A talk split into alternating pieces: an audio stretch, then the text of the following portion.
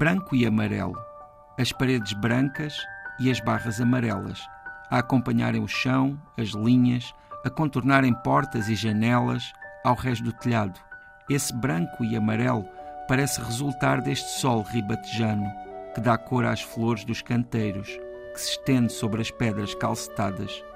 Às vezes passa um carro e, da mesma maneira, às vezes passa-me um pensamento pela cabeça Seria este mesmo sol a avançar pelo branco e amarelo que iluminava o sardual do passado. Como é grande esse passado! Podemos olhar para ele da mesma maneira que olhamos para a paisagem lá embaixo. São séculos e séculos de pessoas a avançarem por estas ruas, a dirigirem-se à Igreja da Misericórdia, à Igreja de São Tiago e São Mateus, à Igreja Matriz. No interior dessas igrejas há uma trégua deste sol e um alvoroço de outras incandescências, altares, geometrias, esculturas de Nicolau de Chanterraine, pinturas do mestre do Sardual, abundância do barroco. Seria essa mesma sombra, fresca e silenciosa, que apaziguava o Sardual do passado? Em algum momento vieram do rio estes seixos que piso e que sinto através da sola do sapato, caminho pelo Sardual do presente desce por ladeiras. Cumprimento um homem empoleirado num escadote.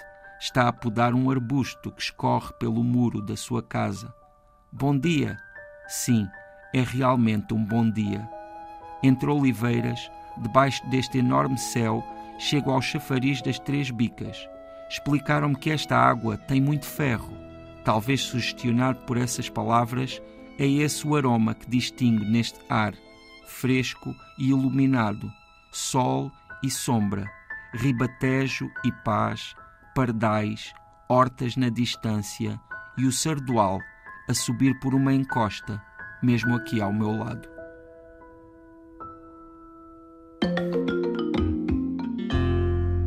José Luís Peixoto, estamos em viagem por este tanto mundo que hoje nos leva a uma das localidades do Ribatejo, Sardual. Vou começar logo por perguntar-te porquê. Olha, o Sardual é um lugar que eu ouvia falar muito na minha infância, mas que não conhecia muito bem. O meu pai falava-me bastante do Sardual, porque o meu pai ele trabalhava ali em muitos lugares da, da região e, como sabes, eu nasci no Alto Alentejo, mesmo fronteira com o Ribatejo. E ali naquela, naquele conselho onde eu nasci, que é o Conselho de Ponte Soura, há muita ligação com Abrantes. Abrantes é um núcleo importante ali.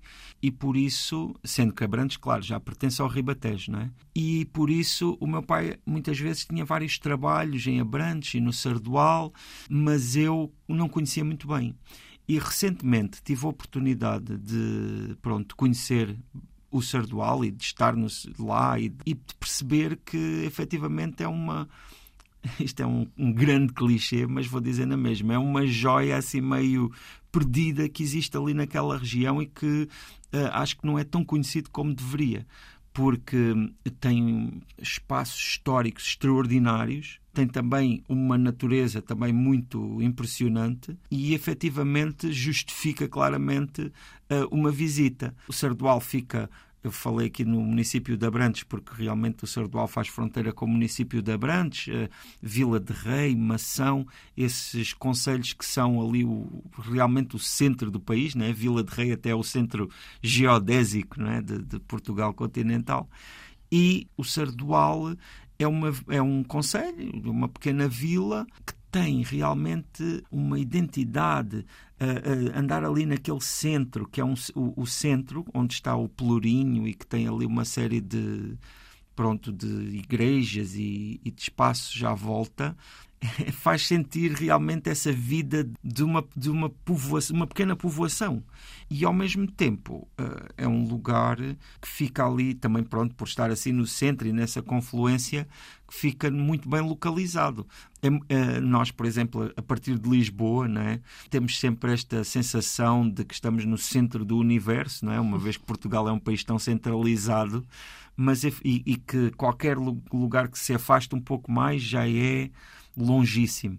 Mas efetivamente é surpreendente ver o quanto, partindo aqui de Lisboa, se chega rapidamente, por exemplo, ao Sardual. O Sardual, aliás, nos últimos tempos, se não estou em erro, tem recebido bastantes visitas no âmbito de um roteiro que ficou muito em voga nos últimos anos, que é a Estrada Nacional 2, ah, pois, que atravessa não é, Portugal continental de norte a sul e que efetivamente passa também ali ao largo do Sardual, o que faz com que muita gente vá lá pôr o carimbo. Isto é literal, porque muitas destas viagens, não sei se sabes, mas existe um, um passaporte e as pessoas gostam de carimbar em, vários, em várias paragens. E eu acho que felizmente nos últimos anos tem-se descoberto um pouco esses lugares que supostamente seriam menos evidentes, mas que, inclusivamente, e isso foi uma mudança grande das últimas décadas, hoje já têm até uma oferta muito boa para receber quem os procura. E, efetivamente, claro, tanto Mação como Vila de Rei, como Constância, por exemplo, que também não é muito longe, são lugares uh, lindíssimos e que merecem essa visita. Curiosamente, eu acho que essa é uma grande característica de Portugal. É que de uma forma muito condensada, existem muitas diferenças, existe muita diversidade, não é? Por exemplo, Uh, apesar de tão próximo, comparar, por exemplo, Constância com Sardual, é falar de dois mundos, de certa forma, não é? Ainda assim, tudo isso está ali uh, uh, acessível nesta zona de, de, do Ribatejo e deste, neste ponto especial e particular do Ribatejo e do distrito de Santarém e que é muito aconselhável e que, para mim, eh, recentemente tornou-se numa descoberta que eu tenho tentado aprofundar. Ao longo da na, na crónica estavas a falar e a divagar em termos de pensamento em como seria o Sardual de há uns anos. Logicamente que estes pensamentos surgem-nos essencialmente nas zonas mais históricas, os pelourinhos são, uhum. são um dos maiores marcos dessa mesma história. Olhando para este sardual, é um sardual atual, um sardual que transmite paz. E, e será questionável se há uns anos, com o sol do Ribatejo, uh, com estas mesmas paredes brancas da cal, se seria assim, se seria mais ativo?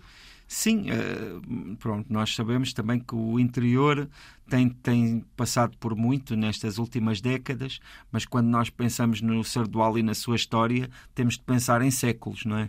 porque efetivamente o Sardual eh, tem, tem uma idade que não deverá ser muito distante, pelo menos da idade da nacionalidade, não é? Desde que existe Portugal, que provavelmente existe Sardual, uh, uh, embora uh, os, os registros primeiros registros do Sardual sejam, se não estou em erro, penso que do século XIV. Mas isso nós sabemos que é? antes disso também era muito difícil haver registros. E uh, o Sardual tem uma história que eu acho muito interessante e que se liga inclusivamente com um grande nome da, da nossa literatura, que é o Gil Vicente, porque o Sardual é um dos lugares que reclama a naturalidade do Gil Vicente. Imagina, o Gil Vicente é um dos enormes nomes não é, do Olimpo da, da, da nossa cultura e efetivamente, claro que tudo isso é muito discutível uh, na medida em que se pouco se sabe efetivamente sobre a vida do Gil Vicente, mas uma vez que o Gil Vicente referiu o Sardual nas suas peças, já, já há aí um, um caminho para realmente se encontrar uma ligação. E também há pronto, há, há, há, certas ideias que, que, que defendem que, que efetivamente possa existir aqui uma, uma ligação entre o, não é, este grande dramaturgo e, e o Sardual. Aliás, hoje, andando pelo Sardual, encontra-se várias referências, não é? Claro que esse nome é um nome que, que, tem muita presença. Mas, claro, depois também há as surpresas que se podem encontrar ao visitar uh, alguns espaços, nomeadamente igrejas e capelas, que têm uma pronto, um património muitíssimo interessante, muitas vezes ligado ao, ao, Renascimento, mas depois, claro, também já com muitas influências. Sabes, eu acho curioso porque muitas vezes me parece que uh, se favorece quando o, certos monumentos são puramente de um, de um estilo ou de outro e têm puramente características muito marcadas. Mas eu pessoalmente uh, gosto quando existe essa mistura, porque também é sinal de, da história que tiveram não é? Muitas vezes, no, no seu, no, num determinado tempo, uh, achou-se que era melhor, não é, fazer um acrescento, fazer alguma intervenção e isso também faz parte do todo, não é? E ali e... consegues encontrar um bocadinho de tudo. Portanto, tens uh, arte gótica, uh, tens azulejaria, tens Sim. arte popular, Sim, incluindo sim. umas obras que estão na Igreja Matriz do mestre do Sardual. Exato. portanto, consegues ter uma visão que se calhar também se mantém até aos dias de hoje mais facilmente nestas regiões, onde provavelmente não havia tanta, tanta vontade de apagar o passado, conforme Sim. As, e, e, as, épocas iam evoluindo. Estavas a fazer essas referências, vou referir também um portal que existe da autoria do Nicolau de Chanterenne, que é um, um, escultor de origem francesa, mas que viveu em Portugal e deixou aqui a maior parte do seu trabalho e que inclusivamente tem algum do seu trabalho relevante no, no Mosteiro dos Jerónimos e que está ali no, no, no Sardual e, e que é absolutamente fascinante.